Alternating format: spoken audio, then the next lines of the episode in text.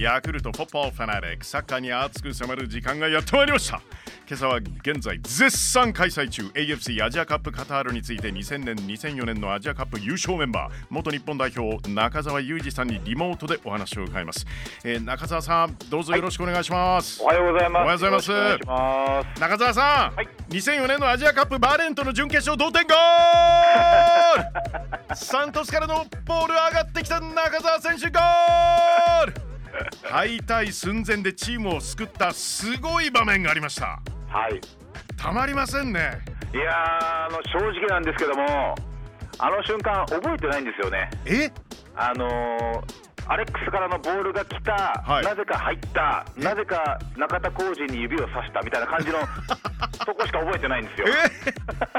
でもあのー、宮本さんに上がれって言われたっていうお話ですよね。そうなんですあれは常さんが上が上がれって言われたから上がっただけなので、あのゴールはね、もう8割、9割は常さんのゴールいやいやいやいや、決めたのは中澤さんですから。はい、はい、さあ、バレーといえば、はい、一昨日3対1で勝利、ベスト8進出、はい、見たいのはああいう試合なんですよ、まあ、ちょっとオウンゴールは残念でしたけれども、はい、やっぱり自力全然違うはずじゃないですか、日本。そうなんですよね。えーまあ、失点はしたんですけれども、はい、まあ、あれはね、しょうがないって、まあ、スタジアムの空気感とか、多分いろいろとまだ未経験な部分もたくさんある選手もいますから、はい、まあ、そこでああいった形で、な毎回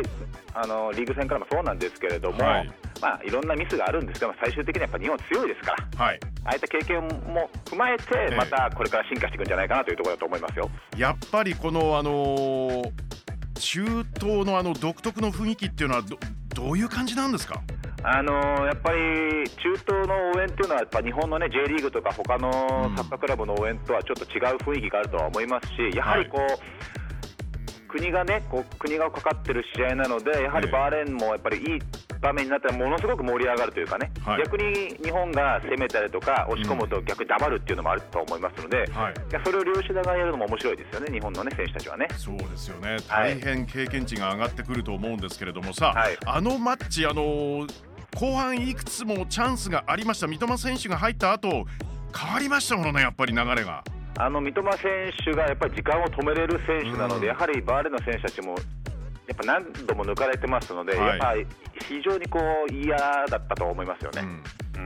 あとはでも中澤さんいつも言われるフィニッシュですね。はい、もうこれに関しては、もう疲れとか、なんかいろんな緊張とかあるとは思いますけども、それも踏まえて決めきるのが、まあ、プロであり、はい、代表選手の質だと思いますね、そこに関してはフォワードの選手に頑張ってもらいたいですよね。はい、あの厳しいお言葉いただいたところで、えー、準々決勝対戦相手が決まりました。日本が対戦するのはイランなんですけれども、はい、中澤さんあの代表デビューイラン戦なんですよね。そうなんですよ。1999年だと思いますけれども。はい。あの時アジア最高ストライカーアリダエがいましたからね。そうですよね。はい。であのちょっとネットでいろいろこうあのチェックしてたらアリダエ選手に肘打ちを何度か食らってるんですよね。はい。あのー、多分今みたいに VR ないので、はいそういったことが平気でまかり通る時代だったので、はい、結構あのあざあざだらけでしたね、体中。うわやっぱりあのこうフィジカルを超えて、もうかなりイラン圧すごいんじゃないですか？あの強かったですよね、本当、体格的にも、うん、ほぼヨーロッパみたいなもんですし、そうそう。僕よりも身長大きかったですし、体格も良かったので、はい、まあ、これ、必死にやらなきゃいけないというところでやったんですけども、やっぱり肘とかね、はい、いろいろと腕とか、結構大変なことになってましたけどね。ああ。そしてイランのラウンドオブ16ですけれどもシリアとの試合 PK 戦までもつれ込んだということは、はい、体力面体調管理的には日本有利と見てよろしいですか？いいと思いますね。やはり延長であの雰囲気の中戦って PK ということはおそらく精神的にも肉体的にも厳しいと思うんですよね、はい、で日本代表に関するとやはり森保監督はチームマネジメントしてますので、うん、まあ、元気な選手もたくさんいますから、はい、フィジカル的には日本の方が有利だと思うんですけどもやっぱそこで油断するとまたね、イラク戦のようなことがありますのでしっかりと受けて立たずにやっぱりもう自分たちが攻めるということをしっかりとやればいいかなと思います、はい。えー、これでマルチゴール相手挙げているイランのあのメフディ・タレミが2枚もらってレッドで、今度は出られないということはメリットあるとは思うんですけれども、はい、あの20番のサルダル・アズムンもいます、はい、18番のガエディも2ゴール上げてます、はい、これ警戒すべき選手というよりもこれイランのどこをどういうふうに気をつければいいんでしょうね？まあ、やはりそのイランの攻撃に関しては個の能